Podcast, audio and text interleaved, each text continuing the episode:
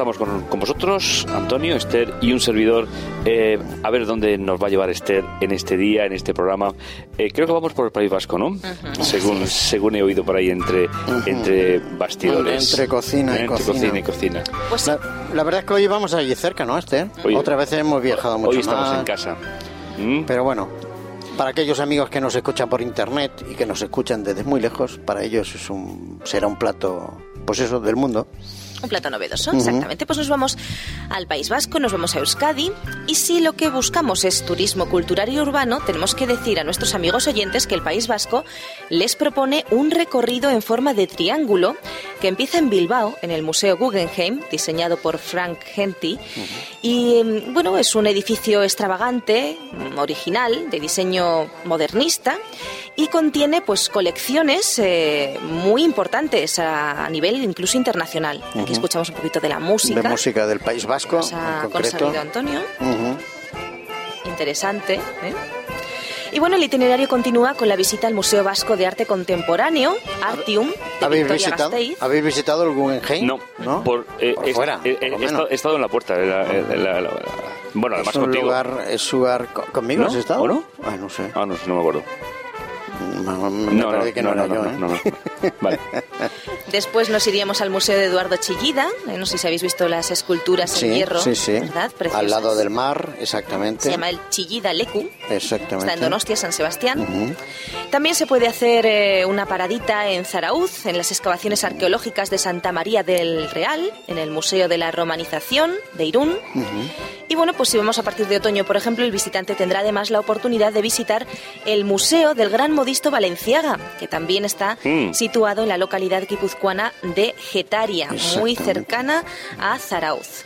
Anda que los nombres eh, son Hombre, complicados. sí, tenemos que recordar que el vasco no es una lengua de origen latín y por lo tanto se diferencia bastante de lo que es el español y, y las lenguas latinas, ¿no? Fue el único pueblo de España que nunca fue conquistado. Así que ellos son los únicos que la tienen el idioma original. zona, zona, sí, sí, de los eh, pueblos etruscos que habitantes mucho antes de los romanos, lógicamente, y de los celtíberos.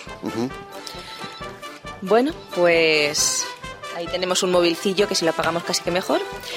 Y bueno, pues eh, seguimos. Eh, un detalle muy importante, pues es que del Museo Guggenheim al Artium de Victoria Gasteiz, que son dos museos, eh, pues eso, que hay que visitar, Sí, se sí. llegan solo 45 minutos por autopista y en una horita podemos recorrer la distancia que separa la capital alavesa de ese Chiral Lecu, que es el de el de Eduardo Chillida. Así que tenemos que visitar esos museos. La verdad es que, y, y sobre todo, la, el- digamos, el medio ambiente, ¿no? La orografía del País Vasco es muy interesante, muy verde también, es la zona, para aquellos amigos que no sepan, el norte de España, al lado del mar Cantábrico, y son zonas muy verdes, muy Es que mucho. y muy interesantes, bueno, muy interesantes y muy bonitos, sobre todo los pueblos eh, marítimos, ¿no? Así es, muy, así muy, es, muy bonitos. así es.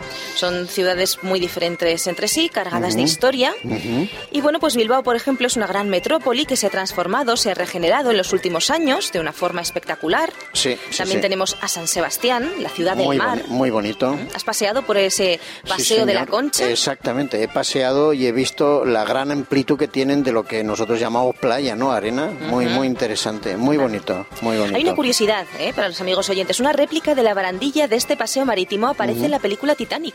Ah, eso ya no lo sabía. ¿Ah, sí? Fíjate, sí, sí, Ah, sí, sí, sí. Y bueno, de foto también es el casco antiguo de Vitoria-Gasteiz y su catedral, Santa María, la catedral vieja. ¿eh? Es impresionante. ¿Sabéis que el escritor Ken Follett, después de visitar los trabajos de restauración que se desarrollaban en este espacio, decidió que la segunda parte de su novela, Los Pilares de la Tierra, estaría basada en este edificio gótico? Ah, eso Curioso, ¿eh? no lo sabía. Sí, sí, curioso. sí, sí, sí. La verdad es que esa arquitectura y esas ciudades generan mucha eh, imaginación, en el sentido de mucha inspiración también. Por ejemplo, los pintores, pintores vascos hay muy importantes, no vamos a hablar del Guernica, y por ejemplo los cocineros, bueno, hay, es, es una cultura muy rica en, en todos los aspectos del arte, digámoslo así. Bueno, también eh, le han dedicado unas líneas en su libro, pues por ejemplo el, eh, el libro de Zaire, el escritor Paulo Coelho. Ujú. Así que está Italiano, sí. Nuestra siguiente propuesta turística eh, tiene otros distritos costeros, como por ejemplo, pues eso, Zarauz, Irún y Ondarribia. Eh, Irún y Ondarribia, que no hemos hablado de ellas, forman junto a Endaya, en Francia, la bahía de, a ver si lo digo bien, Chingudi. Una zona protegida medioambientalmente y con unas excelentes playas. Muy bien. Sabéis que la CH ellos lo escriben TH. TH, sí. ¿eh? Sí, sí, sí. Bueno. Tenemos eh, un amigo que se llama Chechu. Chechu, sí. Chechu, ¿no? Aunque es pone catalán, TH. pero sí. Sí, es catalán, Aquí, pero bueno, uno. supongo que cada uno escribir su nombre como quiere, Como ¿no? En quiera. este caso. Pero bueno. Y bueno, en la elegante y fortificada Ondarribia se celebra además en octubre un concurso de perros pastor, una de las competiciones folclórico-deportivas más interesantes de Euskadi. Es muy interesante. sabes. No, en concreto esas no he visto, pero he visto algunas que supongo que son parecidas en el norte de Lérida, en los valle, en el Valle de Arán, y, y supongo que deben ser similares. Y la verdad es que son muy bonitas, son muy curiosas. Qué obedientes son y qué los listos. ¿Eh? perros, la verdad es que sí, son maravilla. Y bueno, pues Zarauz, de la que hemos hablado un poquito, es la tercera localidad guipuzcoana costera. eh, pues eh, eso, tiene una playa, la playa de hecho más extensa de toda la costa guipuzcoana. Tiene olas famosas en el mundo entero, que son, También. por cierto, un gran reclamo para los surfistas. Exactamente. Y bueno, si quieren algo más tranquilo, pues eh, que no olviden que tanto Ondarribia como Zarauz tienen campo de golf, ¿eh? así que pues pueden también eh, disfrutar de este deporte, disfrutar de ese contraste de mar y montaña, estupendo, hay acantilados preciosos. Muy interesante, sí. Y bueno, pues eh, el tema que nos ocupa en este programa de Cocina del Mundo es sobre todo la cocina, la gastronomía Claro. vasca. A ver. ¿Eh? ¿Qué ¿Qué, es? opinión os merece a vosotros la Hombre, gastronomía vasca? La cocina vasca es Yo- extraordinaria. yo no la conozco. Que, hombre, yo lo poco que conozco, pero por lo que he visto, he leído y sé, es, todos sabemos que la cocina vasca. Hay grandes, grandes cocineros. Exactamente, No, eso sí, prácticamente eso sí. de los de las de la, de la guía Michelin, digámoslo así, entre catalanes y en este caso vascos, que yo creo que hay más vascos todavía.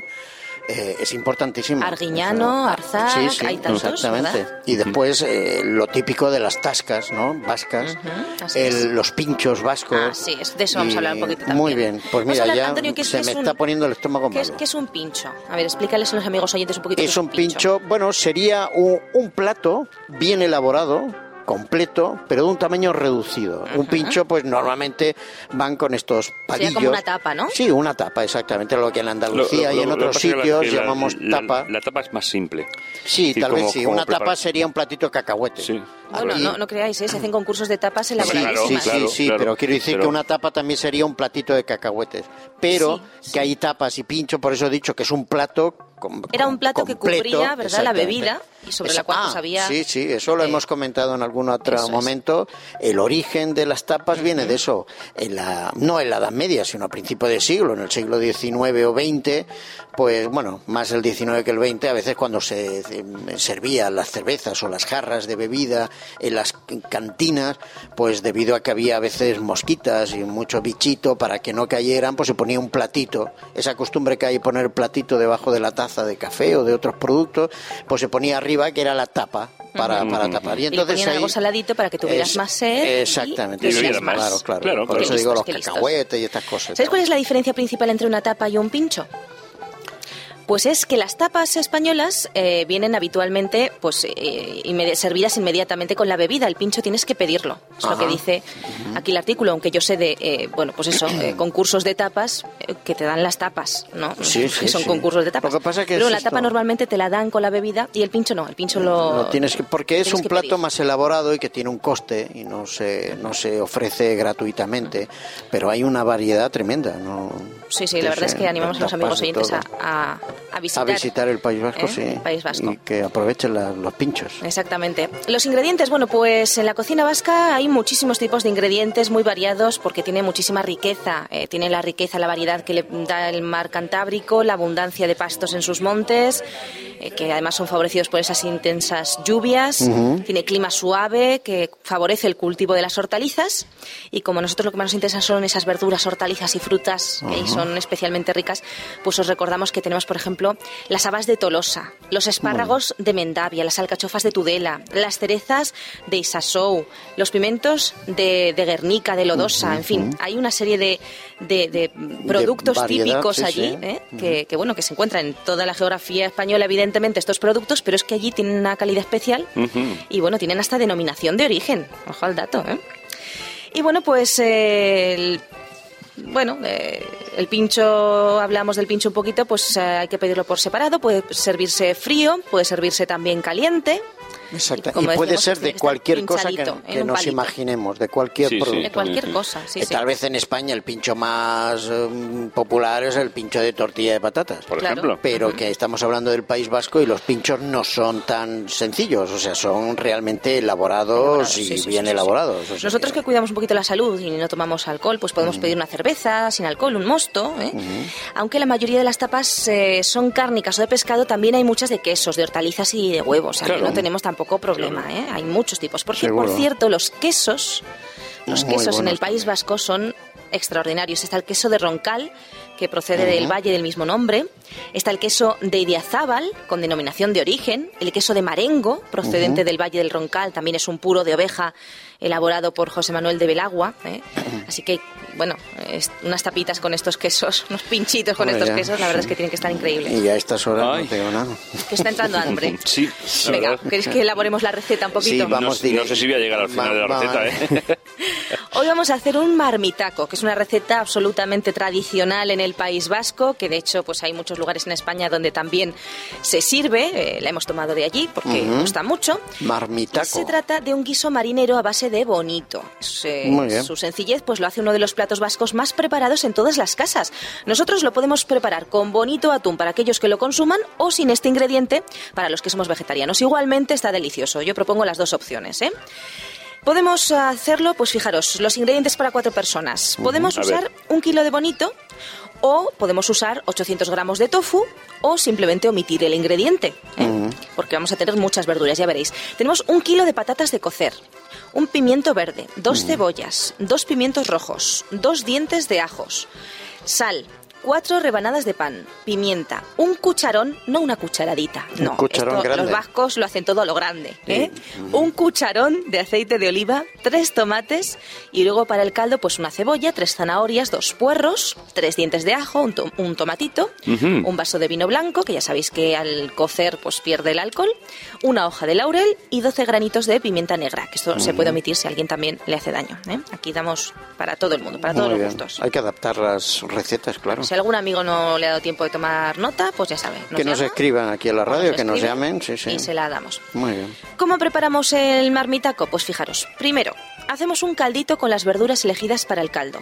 Lo colamos y lo reservamos. Después ponemos el bonito o el tofu, lo que hayamos elegido, limpito, cortadito a dados grandes. Lo guardamos en la nevera hasta el momento de utilizarse. Si nos hemos decantado por el tofu, podemos macerarlo en salsa de soja con hierbas provenzales un- unos días antes, ¿vale? Luego asamos el pimiento rojo y lo dejamos enfriar. Se lava el pimiento verde y se corta muy pequeñito, al igual que la cebolla, y se reservan. Así que pimiento verde y pimiento eh, rojo, pero los tratamos de forma diferente. El pimiento verde se corta con la cebolla y el pimiento rojo lo hemos asado y lo hemos dejado enfriar. Fijaros porque esto Muy es muy bien. curioso. Después se sirven, eh, perdón, se fríen en aceite de oliva las rebanadas de pan y se pican en el mortero. Así que esto sería pan frito picadito. Después se hace un sofrito con la cebolla, el pimiento verde que hemos cortado antes y los ajos. Lo hacemos a fuego lento. Cuando la cebolla empieza a dorarse, añadimos el tomate rallado. Luego cogemos las patatas, las pelamos y las cortamos en dados pequeños y las añadimos a esa cazuela que tenemos en el fuego. Luego le añadimos el caldo que hemos hecho eh, previamente hasta que cubra bien las patatas. Una cazuela de barro, si puede ser. Sí puede ser, eso sería ideal. Eso, Eso, eso da, sería, vamos, da un sabor estupendo. especial, ¿eh?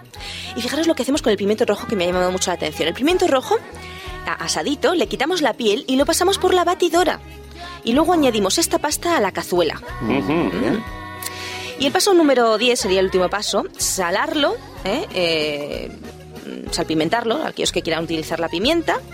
Eh, sacamos el tofu y, o, o el atún y le retiramos el líquido y lo echamos a la cazuela junto con el pan frito picado hasta que las patatas y el bonito o tofu estén listos. Hay gente que el pan frito lo echa al final para que no pierda su Para que no se reblandezca Sí, hay- hay- hay Pero gente que lo pone antes, así que esto, Sí. bueno, Bueno, va a gustos, oye. Sí, y es muy importante, muy, muy importante que las patatas sean de buena calidad y de esas especiales para cocer, para que no se deshagan.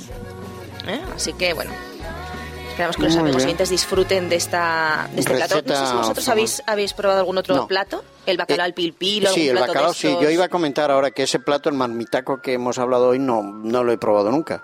Pero, por ejemplo, el bacalao, bacalao vasco de, la- Ujú, de- de es- Cantabria es es, muy famoso. Muy bueno, el bacalao al pin. Y además, los que le gusta el pescado, que no es mi caso, eh, dicen que es un que es un plato exquisito. Muy bien. Bueno, es que estamos hablando de toda la cornisa cantábrica en este caso, pero si nos vamos un poco más a Asturias y Galicia, Pues- toda esa cornisa, la verdad que el pescado también. No, escucha, y el, y el sur de España, ¿eh? Es decir, También, también, Huelva también, y Cádiz sí, son sí. muy, muy, muy Bueno, zonas muy importantes para el es pescado, que ¿eh? por Lo que pasa es que le llaman pescadito. Pescadito, sí, pescadito frito. De todas formas, en España, como todos nuestros oyentes saben, tenemos cantidad de kilómetros, más de 4.000 kilómetros de costas, y eso nos permite tener una gran variedad de productos del mar. Y, y bueno, y también por la mm, cultura y dieta mediterránea, pues también tenemos una gran variedad. Yo creo que en España se come muy bien. Los bailes, Solo en tienen fin, que, la que mirarnos música. algunos de nosotros. Exactamente. En fin, hay muchas cosas muy curiosas, no nos da tiempo a hablar de todo, pero en el País Vasco hay muchísimas cosas eh, para visitar. Así Pues invitamos a no nuestros visto, oyentes a que visiten el País Vasco y que degusten su gastronomía. Muy bien, pues nada. Pues ha sido un placer. Ha sido un placer, Esther. Nos- Muchas gracias, gracias, por, Esther, por hacernos este dejarnos el cuerpo, el cuerpo malo. Hemos disfrutado. Sí. Hasta pronto, amigos.